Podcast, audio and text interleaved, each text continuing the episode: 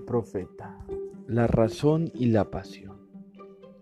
Y la sacerdotisa habló de nuevo, háblanos de la razón y la pasión. Y él respondió diciendo, vuestra alma es a veces un campo de batalla sobre el que vuestra razón y vuestro juicio combaten contra vuestra pasión y vuestro apetito. Desearía poder ser el pacificador de vuestra alma y cambiar la discordia y la rivalidad de vuestros elementos en unidad y melodía. Pero ¿cómo lo haré a menos que vosotros mismos seáis también los pacificadores? no los amigos de todos vuestros elementos.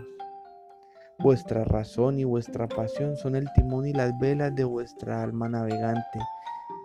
Si vuestras velas o vuestro timón se rompieran, no podríais más que agitaros, seguir a la deriva o permanecer inmóviles en medio del mar, porque la razón gobernando sola es una fuerza que restringe y la pasión desatendida es una llama que consume hasta ocasionar su propia destrucción.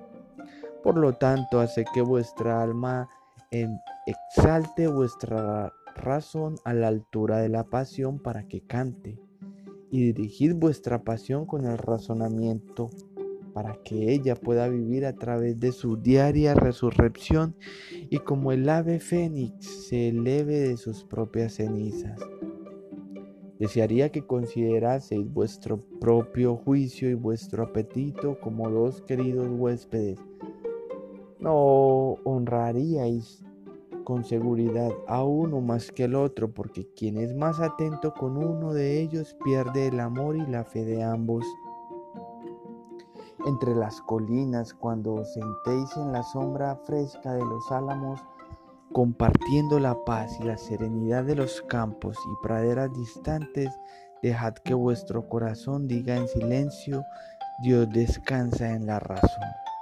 Y cuando llegue la tormenta y el viento poderoso sacuda el bosque y los truenos y relámpagos proclamen la majestad del cielo, dejad a vuestro corazón decir sobrecogido, Dios obra en la pasión.